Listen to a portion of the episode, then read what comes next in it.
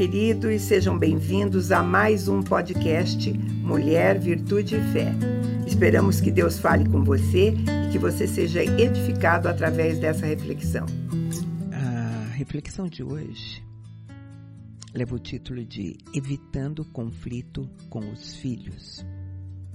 Porque, sabe, queridos, desde que, desde a juventude, desde a pré-adolescência, a gente já começa a ter, quando a gente começa a ter a compreensão da realidade que vivemos, e daí vai embora até a maturidade, grande parte do nosso tempo vai ser gasto com conflitos, com lutas, né? Com algumas batalhas até. Fora que para nós cristãos a gente tem um inimigo da nossa alma. E este inimigo, quando ele, ele nos afronta, é, por onde você acha que é o lugar mais fácil dele nos pegar, nos machucar, mexer com a gente? Se formos pensar, quando a gente quer destruir alguma coisa, qualquer coisa, qual é o melhor lugar para se destruir qualquer coisa? É pela estrutura daquela coisa, né? Pela base. Quebrou a base, tudo mais vem para baixo. Então, um, um, Satanás ele procura destruir o reino de Deus justamente por aí. Porque um dos grandes fundamentos sobre o qual o reino de Deus se assenta é o da família. Se a família for destruída, se houver problemas com a família, o reino fracassará. E na verdade, Satanás começou a primeira oposição ao reino mesmo quando ele procurou destruir a primeira unidade familiar que foi a, entre Adão e Eva. Né? E a gente vai perceber que ele não mudou muito o plano. Até hoje, enfraqueceu o alicerce da família e principalmente da família temente a Deus, né? É, é o foco dele. E nós conversamos sobre isso porque é na família, é dentro dessa família que nós frequentemente somos magoados. Frequentemente ficamos tristes, sofremos e daí vamos acabar magoando outros também, né? na maioria das vezes, os causadores dos nossos sofrimentos, dos nossos problemas, das nossas mágoas, são as pessoas que nós amamos, as pessoas que estão dentro da nossa família. O salmista, Salmo 55, começando no 12, dizia assim: Pois não é um inimigo que me afronta, então eu poderia suportá-lo nem é um adversário que se exalta contra mim, porque dele eu poderia esconder-me. Mas és tu, homem meu igual, meu companheiro, meu amigo íntimo. Conversávamos juntos tranquilamente e em companhia andávamos na casa de Deus. Olha aqui, que lindo esse trecho da Escritura Sagrada né, na nossa vida e como a gente sabe da verdade dele. Nós somos machucados, feridos por nossos cônjuges, pelos nossos filhos, pelos nossos amigos, por colegas de ministério, por aqueles que comem conosco, que estão junto da gente, né? E precisamos sim falar sobre isso, porque a gente tem que ter muito cuidado. Porque de repente, quando a gente é ofendido assim, a tristeza, a mágoa, o sofrimento, além da confusão e desequilíbrio dentro da casa, isso tudo pode se transformar em pecado. Manter uma ofensa escondida é muito comum, porque às vezes eh, você não quer que a situação em casa fique pior, né? E assim você vai escondendo a verdadeira condição, aquilo que te magoou. Quando a gente nega ou reprime esses sentimentos, mais tarde, cedo ou tarde, a nossa visão vai ser distorcida. Mas também não adianta tomar outro posicionamento, ficar posando de vítima, né? Ou então ficar justificando o nosso comportamento. É, e como eu disse para você, o pecado pode aparecer aí, porque numa situação desconfortável com, como essa, né? O que pode acontecer é a gente acabar retendo um perdão que é tão necessário nessas horas. O certo é que a gente não pode e não deve se agarrar às ofensas. A chave para a gente sair desse engano é tentar enxergar corretamente todas as coisas. Não adianta ficar culpando quem nos magoou, ficar ressentido. E nem também achar às vezes que o grande culpado somos nós mesmos, né? Porque é família. Também é outra coisa que não adianta é a gente ficar pensando que os nossos sentimentos eles são muito mais intensos, né?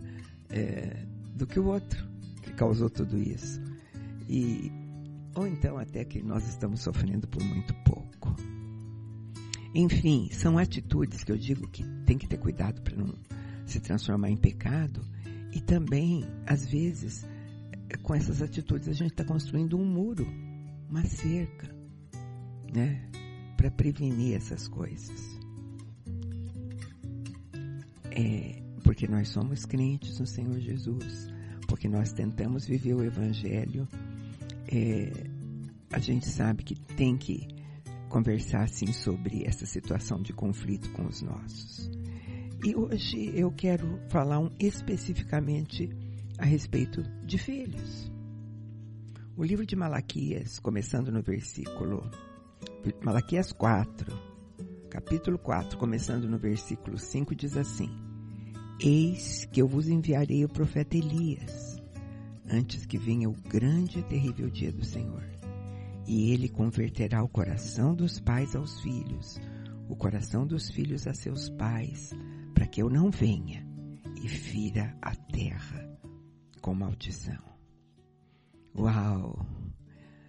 É, é o sonho de, de todo pai e de toda mãe, né? Todo pai e toda mãe, depois que harmonizaram o casamento, resolveram bem a situação entre eles, o sonho é que os filhos tenham coração convertidos para eles, uns aos outros, e assim, né? A nossa conversa hoje não vai ser sobre padrões de como educar, o que é que funciona na educação de, de filhos, o que é que não funciona, é, sabe? É, porque é uma coisa tão particular, tão individual, e ninguém tem um modelo ideal eu sei que trocar experiências é bom. E muitos já sabem, a gente conta experiências aqui. Mas hoje eu quero reforçar coisas que são espirituais nessa relação. A primeira coisa que nós temos que olhar na nossa relação com, com os nossos filhos, e eu acho isso importantíssimo, eu já devo ter dito isso muitas vezes, é reconhecer os pecados que precisam ser destruídos na geração deles. Porque todos nós, queridos, nós temos uma herança de nossos pais. E no casamento, olha quanta herança, né? De um lado e do outro. Algumas delas não são tão boas e precisam verdadeiramente ser quebradas, ser interrompidas. Sabe por quê? Porque quantas vezes o que a gente está vendo acontecer, ou nós mesmos estamos fazendo a mesma coisa errada que os pais fizeram. Tem pessoas que gostam de chamar isso de maldição. Ah, é maldição de geração, a maldição veio sobre nós. Mas às vezes podem ser sim hábitos repetidos. É uma repetição de hábitos que certamente chegam aos nossos filhos. A gente já sabe que, por exemplo, filhos de pai alcoólatras, por mais que ele repudie a atitude dos pais, é provado que eles têm uma grande probabilidade de repetirem esse vício.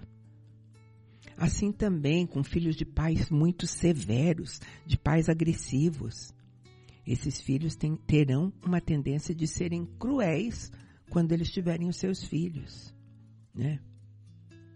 É, sabe, é, a gente conta experiências que podem ajudar e que é muito comum, né? Por exemplo, crianças, quando pequenas, elas amam os avós. Eu acho que esse é um padrão, né? É, tem, claro, exceção à regra, mas o padrão é a figura de avô e de avó ser uma figura, assim, intocável, né? Falem mal de quem quiser, mas de avô e de avó não, né? Eles são muito agradados por avós e avós e, e querem retribuir, querem agradar. E uma coisa comum de acontecer é que, às vezes, os filhos chegam pedindo para fazer determinadas coisas. Que você, que é mãe, que é pai, muito esperto, percebe que isso foi orientação do avô ou da avó. Eu lembro porque acontecia algumas coisas assim em casa. Né? Eles estavam falando de alguma coisa que a gente tinha certeza que tinha sido o avô que tinha sugerido. Né? Se a gente falasse não, sem justificativa nenhuma, a gente teria problema. Né? Porque daí você estava mexendo com uma figura maravilhosa do avô. Mas nem sempre os avós são tão bonzinhos ou é, tem a mesma maneira de você enxergar as coisas. Então, naquela hora, você tinha que sentar, conversar e explicar. Às vezes você tinha que até dizer, olha, o avô, né, tem isso, tem aquilo. Na verdade, estava dizendo para ele que o avô não era tão maravilhoso assim, né? Mas o que a conversa tinha que haver mesmo, que tinha, tinha tido uma educação diferente, que o tempo tinha passado, enfim, não era correto.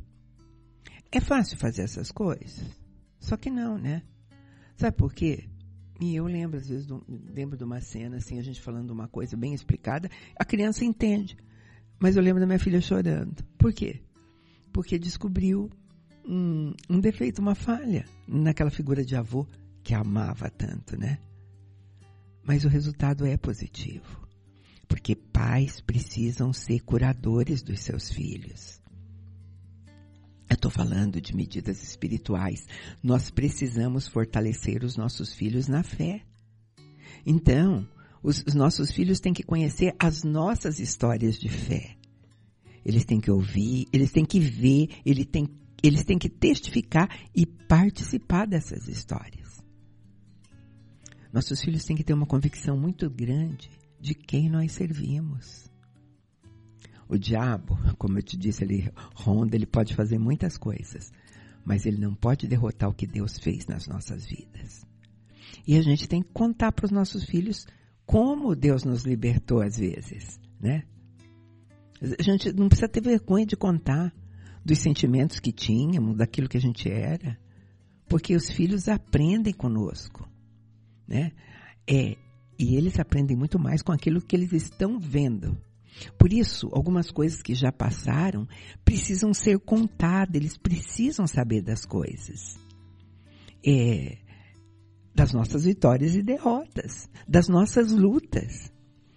É, é quando eu estava com intenção de falar sobre isso, eu lembrei de uma cena muito simples acontecida esses dias atrás, é, na, na mesa ali de almoço, né? O meu neto contou é, sobre. É, não, não, era um bullying, né? Mas foi uma, uma zoeira, uma palavra é, que um amiguinho falou a respeito dele. E, e ele estava contando aquilo, embora a gente sentisse que ele não estava tão preocupado, né? Mas o fato dele contar, né? É, porque é, é, isso se repetiu, de alguma forma ele já tinha ouvido outra vez. Talvez fosse até uma característica do temperamento dele. Mas aí eu vi logo o pai dele falando: nossa, isso é muito pouco. Você sabe o que, que acontecia comigo na escola? Aí o pai dele contou, né, um apelido que ele, que ele tinha, que hoje a gente entende como bullying, né? Naquele tempo nem tinha esse nome. E como ele tinha lidado com aquilo, como ele tinha. E era uma coisa pesada, sabe? Era um apelido que marcava, porque era uma característica que ele tinha e que era zoada. E foi tão interessante ver o Theo perguntando: Nossa, pai, é, como é que você lidou com isso? E o pai está se abrindo. Bom, isso motivou também, aí eu, como avó, entrei na história, contei que também eu, quando pré-adolescente, era muito magra e alta, os apelidos que me davam, como eu me sentia, e a gente contou a superação disso, né?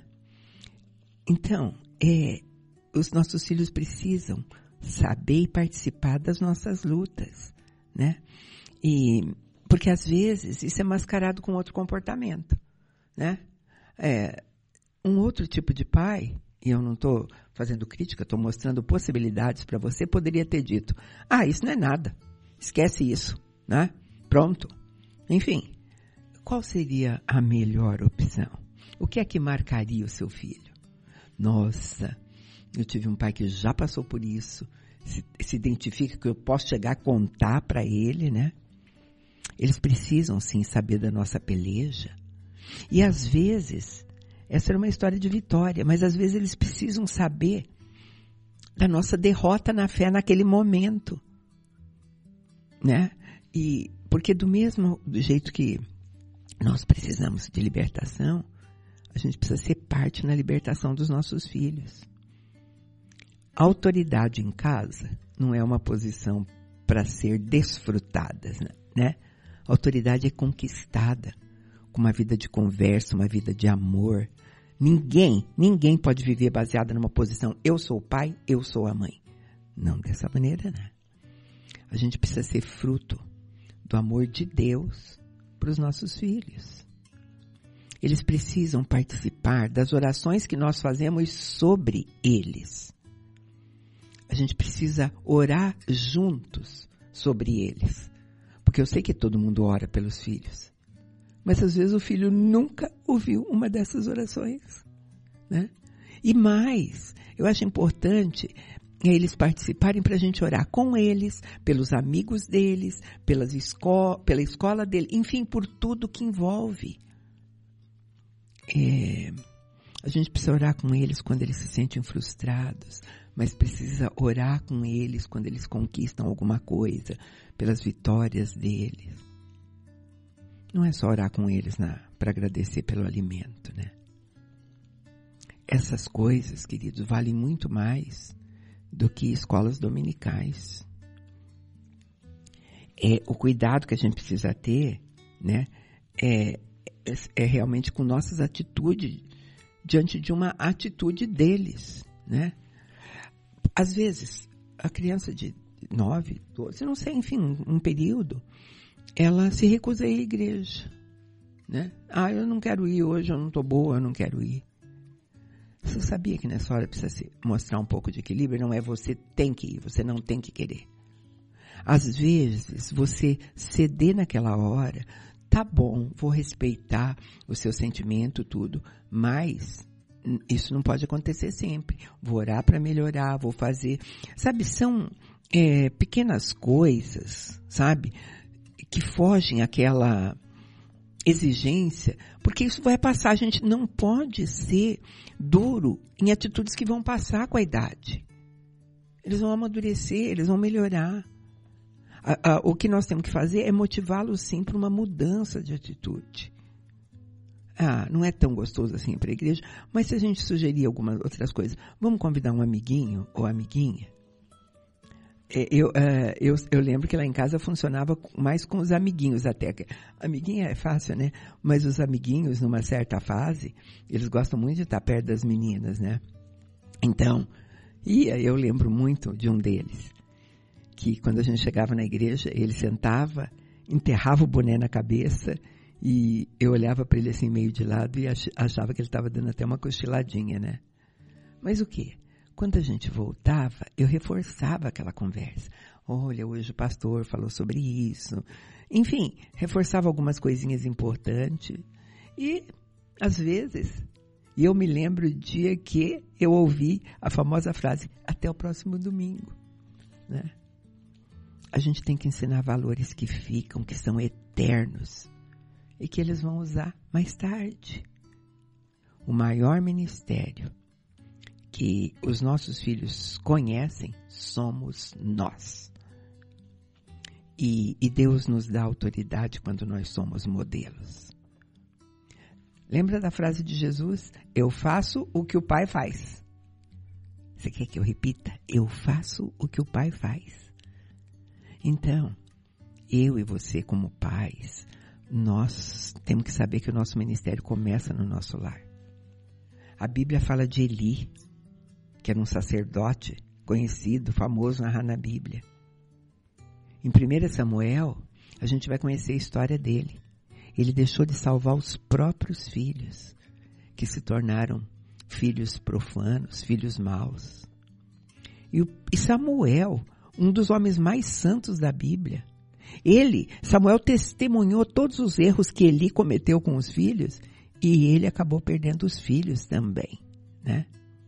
Então, a gente, com a história desses dois, a gente tem um entendimento muito claro que Deus não salvará os nossos filhos como recompensa pela nossa devoção.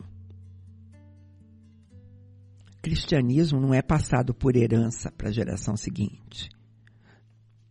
A palavra de Deus diz: instrui o menino no caminho que ele deve andar. Aí vem a promessa, porque ele vai envelhecer, mas não se desviará dele. Isso é muito importante. Você diz assim: ah, meu filho está desviado, mas você o instruiu no caminho, ele vai voltar, tem promessa para você. O que, que a gente deve considerar, enfatizar, né? Queridos, não é fácil. Não tem uma fórmula infalível, né? É, e as coisas da Bíblia, geralmente, elas, elas exigem alguma coisa que a maturidade, da, que a criança não tem maturidade ainda. E a gente não pode fazer dos nossos filhos imaturos cristãos adultos. A gente tem um objetivo, sim, de ter um alvo. Primeiro mandamento: amarás, pois, o Senhor Deus de todo o teu coração, de toda a tua alma, de todo o entendimento. Como é que se ensina isso? Mansidão, misericórdia, exemplo, exemplo e exemplo. Ele precisa ver isso. Ele precisa ver este amor maduro que nós temos. É leitura diária da Bíblia, devocional junto, confiança, alegria, adoração. Amarás o teu próximo como a ti mesmo. Respeitar e, e, e entender o sentimento do outro. Se você não é capaz de entender o sentimento do teu filho, como é que ele pode entender o sentimento do outro? Tem que é, isso é colocar-se no lugar do outro, de, desde pequeno. Aceitar-se a si mesmo. Aceitar o filho como né, um exemplo. Né? Tem que mudar. Né? Ama o próximo como a ti mesmo. Se eu não me aceito, se eu não gosto de mim, né? Nós, é, aí a gente olha para os modelos. Nós somos pais que se relacionam bem, o que os nossos filhos veem é um bom relacionamento, um entendimento entre nós, uma boa conversa. Ou seus filhos ouvem você falando mal dos outros. Uau! Conseguimos passar para os nossos filhos a sensação de que nós nos aceitamos bem, marido e mulher. Eles veem generosidade em nós. A palavra de Deus diz: Ensina-me a fazer a tua vontade, porque tu és o meu Deus. Então, obediência. Primeiro aos pais. Filhos precisam obedecer aos pais. Precisam obedecer aos professores. Precisam obedecer às autoridades. Né? Eles, é, e muito mais hoje do que qualquer outra época. Os nossos filhos precisam conviver conosco, sabendo que nós nos rendemos a Deus, né? É, não, não pode haver desrespeito entre nós. É, por exemplo, filho nenhum vai obedecer uma mãe que vê ela fazendo coisas escondidas do marido. Se um filho falar, nossa, ela está escondendo isso do meu pai, cadê a autoridade? Cadê o modelo? Cadê o exemplo, né? Aquela coisinha chamada semeadura, a lei da semeadura, né? Aquilo que você plantar é aquilo que você colherá precisamos ser exemplos. Quero fechar fazendo algumas perguntinhas para vocês, são perguntinhas que eu faço sempre como mãe e todos os pais. Os nossos filhos nos veem exercendo domínio próprio, controlando o nosso temperamento. Eles percebem o esforço que nós fazemos em produzir esses frutos. Os nossos filhos nos vêm confessando a eles as nossas dificuldades pedimos perdão aos nossos filhos. Eles nos copiam? Somos seus modelos?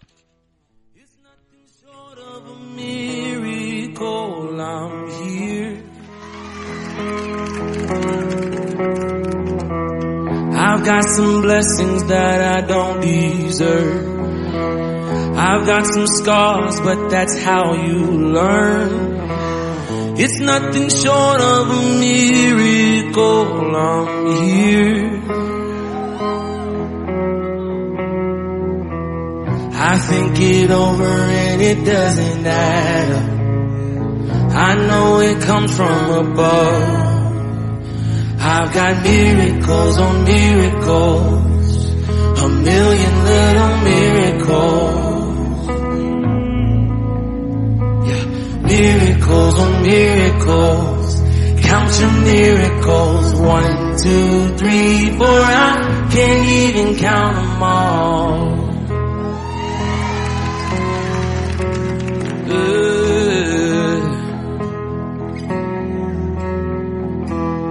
You held me steady so I wouldn't give up. You opened doors that nobody could shut. I hope I never get over what